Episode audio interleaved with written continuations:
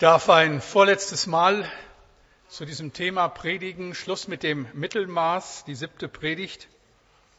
Danke, dass ihr so aufmerksam dabei seid. Das erfahren wir ja nicht zuletzt auch durch das, was so im Internet alles runtergeladen wird und auch durch eure Reaktionen konstruktiv.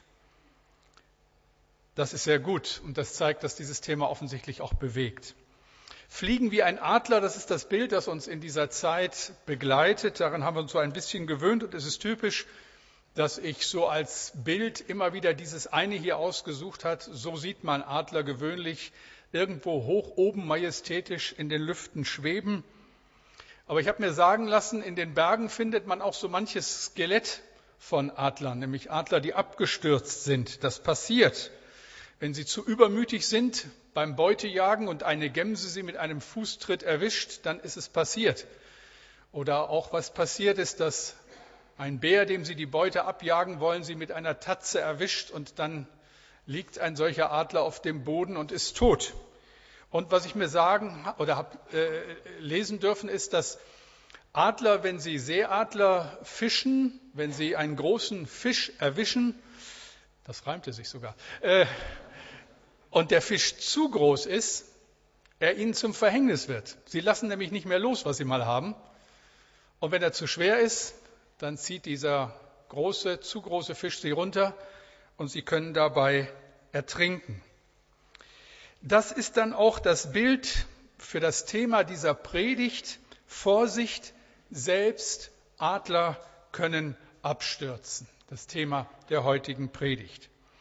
In einem seiner Briefe finden wir bei Paulus die so wichtige Mahnung 1. Korinther 10, Vers 12. 1. Korinther 10, Vers 12. Darum, wer meint, er stehe, mag zusehen, dass er nicht falle. Ich bete mit uns. Lieber Herr, und da bitte ich dich jetzt, dass du uns das wieder schenkst, so deine Gegenwart. Das Hören auf dein Wort, Bitte öffne meinen Mund, dass er deinen Ruhm verkündigt. Amen. Um in diesem Bild zu bleiben, was kann ein Adler zum Abstürzen bringen? Was kann uns Christen versuchen? Es sind vier Bereiche, die uns zu schaffen machen. Ich habe sie euch mal aufgelistet. So ein erster Bereich ist all das, was mit Geld zu tun hat, reich sein. Das ist so die ständige Suche nach Geld und Glück. Wir sind ja alle so ein bisschen angefochten an der Stelle, behaupte ich mal. Wer von euch hat nicht schon mal in einer schlaflosen Nacht darüber sinniert, was er mit den Millionen anfängt, die er im Lotto gewinnt? Was er sich dafür alles kaufen kann? Es ist interessant, darüber mal nachzudenken. Vielleicht, dass man die neue Yacht aus der Portokasse bezahlen kann oder sowas. Aber denken wir auch darüber nach, was Millionen umgekehrt mit einem Menschen machen, der sie besitzt?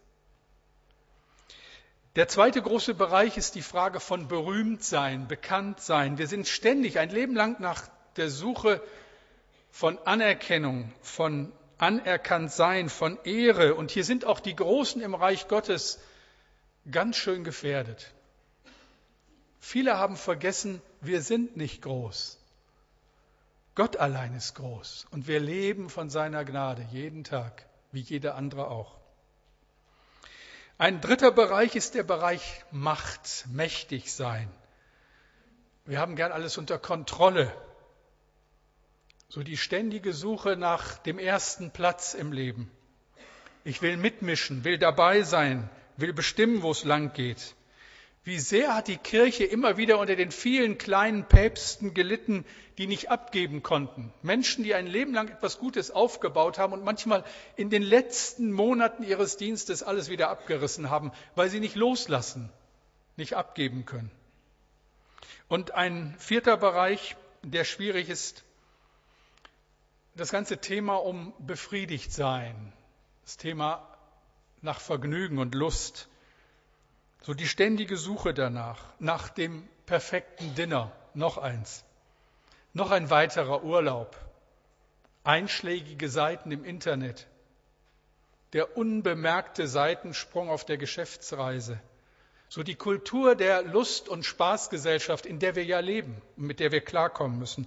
Und irgendwie stehen wir als Kinder Gottes, als Christen, als Menschen, die sagen, ich glaube an Gott, Immer wieder im Konflikt, in der Auseinandersetzung mit diesen vier Bereichen, ein Leben lang. Darüber könnte ich jetzt noch viel sagen, viel theoretisieren. Mir hilft es sehr, wenn ich ein anschauliches Beispiel gerade aus der Heiligen Schrift an dieser Stelle habe. Und da gibt es ja solche und solche. Positive, wo wir sagen, Leute, so machen wir es. Und negative, wo wir sagen, so bitte nicht. Ich habe heute das Negative für euch, also schon mal klar von Anfang an, so bitte nicht. Nächsten Sonntag das Positive. Wieder im Buch der Richter eine ganz bestimmte konkrete geschichtliche Situation und der Hauptdarsteller ist ein besonderer Richter aus dieser Zeit, ist Simson. Der ist nun relativ bekannt, auch von den Menschen schon gehört, die nicht unbedingt die Bibel gelesen haben, weil der Simson ein so interessantes, ein so verrücktes, ein so bizarres Leben geführt hat, dass sogar Hollywood ihn posthum entdeckt hat. Er wurde also auch zur Gestalt eines Hollywood-Klassikers. 1951 hat Cecil DeMille diesen berühmten Film gedreht, Samson and Delilah. Ich meine, ob so Simpson aussah, wage ich zu bezweifeln. Das ist in Hollywood, soweit ihr hier überhaupt was sehen könnt bei den schönen Lichtverhältnissen. Ich sehe das viel besser da. Aber das nützt euch nichts. Aber wie gesagt, ein Mann der Schlachtzeilen gemacht hat und den sogar Hollywood entdeckt hat. Zu seiner Geschichte, zu der tatsächlichen Gestalt des Simson 1100 vor Christus. Das war eine Zeit in Israel, wo es noch keine Könige gab, so die Zwischenzeit zwischen dem Auszug aus Ägypten und der Königszeit, die ja mit David beginnt. Keine eindeutige Staatsform, älteste Richter regieren das Land. Und sie führen das Volk mal so, mal so. Mal richtig gut, mal weniger gut, aber insgesamt ist diese Zeit der Richter eine recht trostlose Zeit. Und der letzte Satz im Buch der Richter ist so das Fazit, die nachträgliche Überschrift über diese Zeit, Richter 21, Vers 25. In jener Zeit gab es keinen König in Israel und jeder tat, was er für richtig hielt. Das ist natürlich eine heiße Kiste. Jeder tat, was er für richtig hielt. Aber solche Zeiten sind auch immer Zeiten, in denen Gott was Besonderes tun kann, Wunder tut, sich seinem Volk erbarmt. Gott ergreift die Initiative und er kündigt einen besonderen Richter an, Simson. Wird angekündigt als Befreier, so wie später Johannes, wie später Jesus selbst. Eine ganz besondere Geschichte. Ein Engel kündigt seine Geburt an. Seine Mutter bekommt die Verheißung von Gott. Richter 13, Vers 5. Denn der Sohn, den du bekommst, wird schon im Mutterleib Gott geweiht sein. Niemals dürfen seine Haare geschnitten werden. Er wird beginnen, Israel von den Philistern zu befreien. Ein besonderer Mann. Auch ein besonderes Ereignis für seine Eltern. Ich denke, wenn man so seinen Sohn angekündigt bekommt, das hat doch was. Simson kommt aus frommem Elternhaus. Von seinem Vater lesen wir einige Verse weiter. Da betete Manoach, Herr, schickt doch einen Boten noch einmal zu uns, damit er uns genau sagt, was wir mit dem Jungen tun sollen, den wir bekommen. Das heißt doch mit anderen Worten, dieser Vater hat sich Sorge um seinen Sohn gemacht, wollte von Anfang an es richtig machen, betet, Herr, hilf uns, dass wir unseren Sohn richtig erziehen. Und Gott erhört ja Gebete von Vätern. Er erhört dein Gebet für deinen Sohn. Ich hoffe, es ist dir ein Anliegen, dass deine Kinder den Weg mit Christus gehen. Und ein Engel kommt und gibt den Eltern eindeutige Anweisungen. Und da finde ich, das hat ganz viel mit uns zu tun. Wenn wir Eltern sind, die Gott ernst nehmen, die sein Wort ernst nehmen, die wirklich bewusst und authentisch Christen sein wollen, dann haben wir doch einen Wunsch für die, die uns anvertraut sind, einen Wunsch vor allen anderen für unsere Kinder, dass sie Jesus kennenlernen, dass sie das Wort Gottes kennenlernen, dass sie mit Christus unterwegs sind dass sie an diesen Herrn glauben. Wisst ihr, man kann viel Gutes für seine Kinder tun. Und ich glaube, heute leben wir in einer Zeit, da haben Eltern manchmal das Problem, was wählen wir aus den vielen Angeboten aus? Es gibt ja Kinder, die haben schon mit acht einen Terminkalender, dass einem schwindelig wird.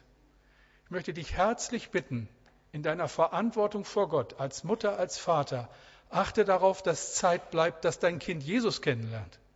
Vor allem anderen dass sie an dir sehen, dass du Glauben ernst nimmst und Gemeinde ernst nimmst. Dass in eurem Leben dieser Vers greift. Wir wissen, Wenn wir Gottes Interessen über die unseren stellen, werden wir nicht zu kurz kommen. Das ist unsere Verantwortung. Aber natürlich auch daran müssen wir festhalten, gläubige Eltern garantieren nicht gläubige Kinder. Das ist kein Automatismus. Kinder müssen sich immer wieder für ihre Generation entscheiden. Ich glaube, das ist mit die größte Not im Leben von Eltern, wenn sie sehen, dass ihre Kinder, gehen, die, äh, Kinder Wege gehen, die nicht gut sind. Dass sie nicht am Glauben festhalten. Und Simson war leider so ein Fall. Trotz einer hervorragenden Kinderstube, einer besonderen Ankündigung, einer besonderen Berufung. Was läuft im Leben dieses Mannes schief? Und das, was jetzt kommt, ihr Lieben, sage ich nicht, um uns zu gruseln, um nicht irgendeine alttestamentliche Geschichte zu erzählen, sondern wirklich auch als etwas, woraus wir lernen können. Und ich hoffe, wir tun es. Hört einfach hin. Simon wuchs, Simson, nicht Simon, Simson wuchs auf als Auserwählter. Naziräer nannte man das. Das waren die, die so ganz dem Herrn gehören sollten und wollten. Er trank keinen Alkohol als Zeichen seiner Berufung achtete auf eine besondere Ernährung und durfte als heiliger Mann Gottes nie mit einem Leichnam oder einem toten Tier in Berührung kommen. Außerdem ließ er sich nicht die Haare schneiden. Das war ein Zeichen seiner Kraft. Da hing seine körperliche Kraft mit zusammen. Also ein besonderer Mann. Alle Voraussetzungen für ein besonderes, vollmächtiges, berufenes Leben, ähnlich wie bei Johannes dem Täufer, waren gegeben. Und dann ändert sich plötzlich alles im Leben dieses Mannes. Und wir spüren dem mal nach, warum das passiert ist. Dreimal kann man sagen, verhält er sich grundsätzlich falsch. Drei fatale Fehler. Der erste Fehler. Er hätte woanders hinschauen sollen. Wir lesen in Richter 14, 1 und 2. Als Simson sich einmal bei den Philistern in Timna aufhielt, sah er dort eine junge Frau, die ihm besonders gefiel. Er kehrte nach Hause zurück und erzählte seinen Eltern von ihr. Ich habe in Timna eine junge Philisterin gesehen. Sorgt dafür, dass ich sie heiraten kann. Punkt. Jetzt müssen wir uns erinnern. Die Philister waren die Todfeinde Israels. Was macht der Kerl als Auserwählter bei den Philistern? Was hat er überhaupt da zu suchen? Die Philister waren mit dafür verantwortlich, dass es zum religiösen Verfall in Israel kam, waren eigentlich ihre Feinde. Gott hatte die Vermischung des Volkes Israel mit diesem Volk grundsätzlich verboten. Und nun kommt der junge Simson daher und alles beginnt mit einem kleinen Satz. Ich habe eine junge Frau gesehen. Es passiert das, ihr Lieben, was sich bis auf den heutigen Tag nicht geändert hat.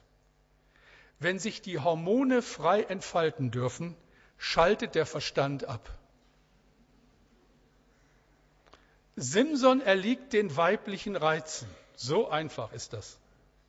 Er sieht sie und das reicht. Es wird nichts gesagt über ihren Charakter, ihre Einstellung, ihren Glauben.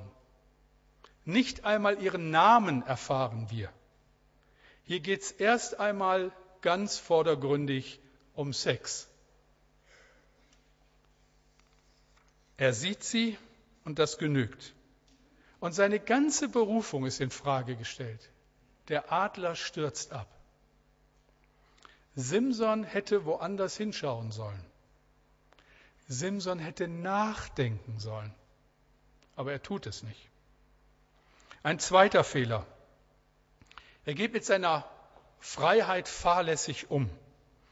Simson wird uns vorgestellt als ein überaus starker Mann. Als er auf dem Weg nach Timna zu den Philistern ist, erlegt er einen Löwen mit bloßer Hand. Kein Wunder, dass Hollywood ihn entdeckt hat. Dann begegnet ihm dieses Mädchen erneut wir hören, wie gesagt, nicht, wie sie heißt. Wir hören nur, dass sie offensichtlich Simson gefällt. Und wenige Tage später kommt Simson wieder an diesem Löwen, den er umgebracht hat, vorbei. Der ist inzwischen zum Aas geworden und in seinem Bauch haben sich Bienen niedergelassen. Und Simson greift in den Bauch des Löwen und holt sich von dem Honig. Ich finde das bizarr. Ja, also äh, ich könnte mir doch etwas äh, Besseres vorstellen. Schon seltsam. Und nun kommt da was da, dazu. Diesem jungen Mann war es untersagt, tote Tiere, Leichname anzufassen, aufgrund seiner Berufung. Und auch hier in so einer scheinbar banalen Geschichte, wo man sich manchmal fragt, im flüchtigen Überlesen, was soll diese Geschichte, wird deutlich, dieser Mann macht was falsch. Er geht mit seiner Freiheit fahrlässig um. Dann nimmt er dieses Mädchen zur Frau, von der wir, wie gesagt, nie den Namen hören, und die beiden heiraten. Und er macht so ganz spannend und gibt der Hochzeitsgesellschaft ein Rätsel auf verbunden mit einer Wette, bei der es richtig um Kohle geht. Also richtig um Geld. Ich habe so gedacht in dem Niederschreiben dieser Predigt, ob das der Anfang war all der schönen Hochzeitsspielchen, die wir bis heute kennen. Vielleicht hat alles da so seinen Anfang genommen. Also die Gäste sollen erraten, was mit dem Löwen passiert war. Und hört mal das Rätsel. Richter 14, 14. Da fragte Simson, was bedeutet das? Von dem, der frisst, bekam ich zu essen, und der Starke gab mir Süßes. Wer soll da drauf kommen? Die Gäste raten und raten, mühen sich drei Tage lang vergeblich. Damals feierte man Hochzeiten eine ganze Woche lang. Schließlich sind sie richtig frustriert, richtig verärgert und bedrängen die junge Frau. Hört selbst, verleite deinen Mann dazu, dir die Lösung zu verraten und sag sie uns. Wenn nicht, werden wir dich und die Familie deiner Eltern verbrennen. Oder habt ihr uns bloß eingeladen, um uns zu berauben? Also das nenne ich nette Verwandtschaft. Jetzt, was macht die junge Ehefrau? Sie bedrängt ihren Mann. Als der nichts verrät, ich denke so, er wollte auf diese Art und Weise seine Hochzeit refinanzieren, fängt sie an zu weinen. Und dann steht da, sie weint sieben Tage lang. Frag mich nicht, wo die die Tränen hergenommen hat. Jetzt ist die Frage natürlich die, wie, welcher Mann kann seiner Braut widerstehen, die sieben Tage lang weint? Also sagt es ihr und verrät es den Philistern. Das Geld ist futsch. Und jetzt wird es noch verrückter. Und jetzt wisst ihr, warum Hollywood das verfilmt hat. Das Alte Testament enthält Geschichten, ich sag euch. Ich sag euch. Wisst ihr, was jetzt geschah? Simson erschlägt in seiner Wut 30 seiner Hochzeitsgäste und lässt sich von der Frau sofort wieder scheiden. Also das ist Hollywood pur. Aber das ganz, ganz Tragische an der Stelle, der Adler stürzt ab. Der Berufene Gottes verliert. Und was wird jetzt aus ihm? Erstmal nichts Besonderes. Er ist Kraft seiner Berufung Richter in Israel und bleibt das 20 Jahre lang kämpft die ganze Zeit gegen die Philister und die können ihn nicht überwinden, weil er ein so mächtiger Mann ist. Da ist eine Berufung, eine besondere Beauftragung auf seinem Leben, die hat Gott auch noch nicht weggenommen. Nach wie vor besteht die Chance zur Umkehr, besteht die Möglichkeit, alles zu richten. Simson ist eine ständige Bedrohung für die Philister. Schließlich nach den 20 Jahren scheint die Geschichte sich zu wiederholen. Noch einmal alles wieder von vorne. Simson verliebt sich wieder in eine junge Frau, wieder aus dem Stamm der Philister. Also allzu viel gelernt kann er nicht haben. Aber diesmal hat sie wenigstens einen Namen. Delila. Und Simson begeht einen dritten Fehler. Er verbündet sich mit den falschen Freunden. Er heiratet in eine heidnische Familie, das war ihm offensichtlich untersagt. Die Philister sind nun seine Verwandten. Die Philister waren ein sehr grausames Volk. Ihre Nachfahren machen ja bekanntlich den Juden bis heute mächtig zu schaffen. Und diese Philister entwickeln einen teuflischen Plan. Hört selbst. Richter 16, 4 und 5. Einige Zeit später verliebte sich Simson in eine Frau namens Delila, die im Tal Sorek wohnte. Einige Fürsten der Philister kamen zu ihr und forderten sie auf. Du weißt, dass Simson dich liebt. Nutz das doch aus und frag ihn, woher seine große Kraft stammt, damit wir ihn überwältigen können. Finde heraus, womit man ihn fesseln kann. Jeder von uns gibt dir dafür 1100 Silberstücke. Sie wollen hinter das Geheimnis der sagenhaften Kraft von Simson kommen. Alles wiederholt sich. Wieder passiert das, was Simson schon vor 20 Jahren den Nerv geraubt hat. Delila bettelt und bittet und weint. Aber zunächst widersteht Simson. Eine ganze Zeit lang treibt so seine Spielchen mit den Pharisäern, verrät falsche Dinge, führt sie auf den Leim. Aber man hat so den Eindruck, es ist wie bei dem Adler, der so mit dem Bären spielt. Immer noch ein bisschen näher ran, da noch mal picken, da noch mal picken und dann ist es passiert. Dann schlägt der Bär zu und der Adler stürzt ab. Und genauso ist es bei Simson. Schließlich verrät der Adler Israels sein geistliches Geheimnis und damit ist sein Untergang besiegelt. Was ist das Geheimnis seines Versagens? Ganz einfach. Er sagt nicht rechtzeitig Nein. Ihr Lieben, das ist das Geheimnis einer jeden Versuchung. Wenn wir nicht rechtzeitig Nein sagen, haben wir keine Chance. Wenn ich die Höhe verlasse und mich in die Tiefe ziehen lasse, dann gibt es einen Punkt, wo ich nicht mehr umkehren kann. Das gilt für alle Bereiche unseres Lebens. Wenn du die bitteren Gedanken in deiner Seele nicht stoppst, nicht rechtzeitig stoppst, ziehen sie dich in die Tiefe. Und du wühlst so lange im Dreck, bis du nicht mehr fliegen kannst.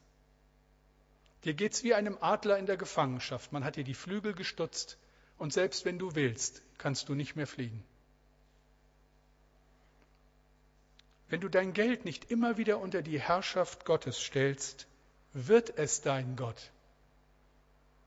Du kommst nicht heraus aus diesem unbefriedigenden, mittelmäßigen Christsein, schwankst nach hier und nach da, hast eigentlich zwei Götter, den lebendigen und das Material.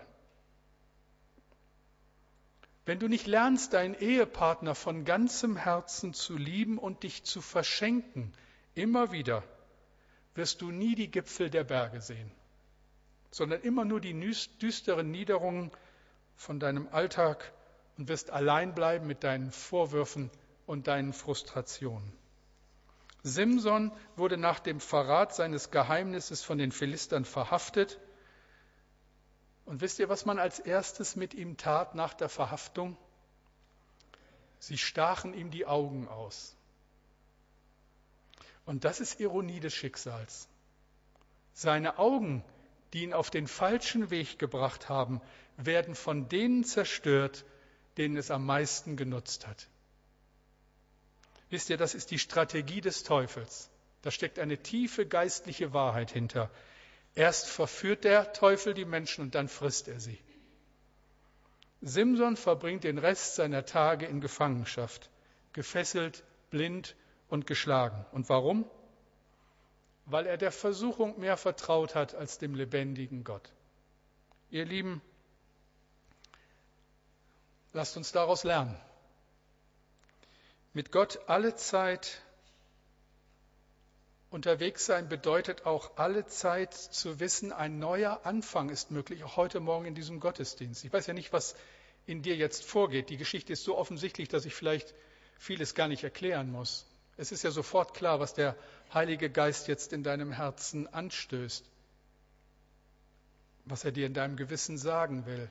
Gut, dass heute Abendmahl ist. Du darfst kommen, darfst loslassen und neu anfangen, neu durchstarten, wieder aufsteigen wie ein Adler, aber eben auch klar in der Absicht, Herr, mein Leben soll vor dir in Ordnung kommen. Und du weißt um die Gebiete, wo das nötig ist. Wir haben parallel zum Abendmahl hier unseren Segnungsteil. Nimm das einfach wahr, lass dich segnen in diesem Entschluss, segnen auch über der Vergebung deiner Schuld. Lernen wir doch endlich. Wenn wir versucht werden, müssen wir wissen, was passiert. Wir müssen einfach wissen, was es bedeutet, der Versuchung nachzugeben. Ich möchte nur zwei unvermeidliche Konsequenzen hier kurz aufzeichnen. Eine erste Konsequenz, wir werden schwach und nicht stark. Alles ist möglich. Das ist heute so das Motto und nie war Freiheit so grenzenlos. Aber wenn wir nachgeben, werden wir nicht stark, sondern schwach. Wir bleiben auf der Strecke. Das ist die Wirklichkeit hinter den schillernden Kulissen. Ich habe mal gelesen, wie Eskimos einen Wolf gefangen haben in alter Zeit. Sie haben ein scharfes Messer genommen mit einer langen Klinge, es immer und immer wieder mit Blut bestrichen, eine Schicht nach der anderen, bis die ganze Klinge umhüllt war von einer dicken Schicht eingetrockneten Blutes. Diese Klinge haben sie umgekehrt in den Boden eingegraben, sodass die Klinge nach oben stand. Dann in der Winterzeit kommt der Wolf vom Geruch angezogen und fängt an zu lecken. Schicht um Schicht leckt er ab von dieser Klinge. Und dann ist er so im Blutrausch, dass er nicht merkt, wie diese Klinge seine Zunge aufschneidet. Und er leckt weiter und weiter. Er leckt so lange, bis er tot umfällt. Das finde ich eine grausame Kiste. Aber es beschreibt diese geistliche Wirklichkeit. Wir werden schwach, nicht stark, wenn wir nicht rechtzeitig Nein sagen. Es wird uns immer schaden. Und eine zweite unvermeidliche Konsequenz, wenn wir der Versuchung nachgeben, wir werden gefangen, nicht frei. Das merken wir vor allem in unserem Gewissen. Ständigen Ehebruch mit freier Liebe zu beschreiben, ist wirklich der Gipfel der Unverschämtheit. Das ist alles nur nicht frei und schon gar keine Liebe. Oder dass ausgerechnet die berühmte Straße in St. Pauli die große Freiheit heißt. Wer sich das ausgedacht hat, weiß auch kein Mensch. Also die Lüge macht auf höchst attraktive Art und Weise Gefangene. Und das müssen wir wissen. Am Schluss dieser Predigt, wie schon letzten Sonntag, gestattet mir drei pastorale Ratschläge. Ich gebe das euch so weiter. Macht was damit. Das erste. Widerstehe, wenn deine Augen in die falsche Richtung blicken wollen. Hiob sagt mal als erfahrener, leidgeprüfter, verheirateter Mann an einer ganz entscheidenden Stelle seines Lebens, Hiob 31.1, mit meinen Augen habe ich einen Bund geschlossen, niemals ein Mädchen lüsternd anzusehen. Wir haben nicht das Problem mit dem ersten Blick. Ein erstes Mal dürfen wir uns schauen und an Schönheit freuen. Aber wir haben ein Problem mit dem zweiten Blick. Martin Luther hat einst gesagt, du kannst nicht verhindern, dass die Vögel über deinem Kopf kreisen, aber du kannst verhindern, dass sie auf deinem Kopf ein Nest bauen. Und das ist der Punkt. Ein zweiter Ratschlag. Achte auf deine Freizeit. Was tust du, wenn du nichts tust? In der Zeit nach großer Anstrengung sind wir besonders gefährdet. Die Zeit nach dem Kongress dem Besuch allein im Hotel, die Zeit allein zu Hause, wenn die Familie unterwegs ist, die Zeit im Urlaub, wo dich keiner kennt. Überlass die Planung deiner Freizeit nicht dem Zufall. Unterstell sie der Herrschaft Gottes. Und ein dritter und letzter Ratschlag, und dann soll es gut sein, bewahre Gott die Treue. Wir feiern das Abendmahl und das bedeutet, wir erinnern uns daran, dass Gott sein Liebstes gegeben hat. So sehr hat Gott die Welt geliebt, dass er seinen einzigen Sohn gab, damit alle, die an ihn glauben, nicht verloren gehen, sondern ewiges Leben haben. Das wollen wir demnächst vielen Menschen weitersagen. Tut das bitte. Aber es bedeutet erstmal für dich und für mich, meine und deine Sünde sind getragen am Kreuz ein für allemal. Und deshalb wissen wir heute mehr als Simson. Wir haben es besser als er. Wir dürfen kommen, jederzeit und immer wieder. Und er hat bewiesen, dass er uns liebt. Und er hat bewiesen, dass er uns treu ist, so treu, wie wir gar nicht sein können. Treu selbst dann, wenn wir untreu sind. Und ich frage mich, ich frage euch, haben wir nicht einen herrlichen Herrn? Deshalb Bewahre Gott die Treue. Das sind die vier pastoralen Ratschläge an diesem Sonntag. Widerstehe, wenn deine Augen in die falsche Richtung schauen wollen. Achte auf deine Freiheit. Was tust du, wenn du nichts tust? Und das Dritte und vielleicht auch Wichtigste, bewahre Gott die Treue. Beten wir. Herr, und das wollen wir auch immer wieder neu und Danke für diesen Gottesdienst und deine Gegenwart. Und jetzt hilf uns, dass es wahr wird, immer wieder in unser aller Leben. Danke jetzt für Zeit des Abendmahls, Zeit der Segnung. Herr, danke, dass du uns begegnest. Wir sind in deiner Hand. Gelobt sei dein Name. Amen.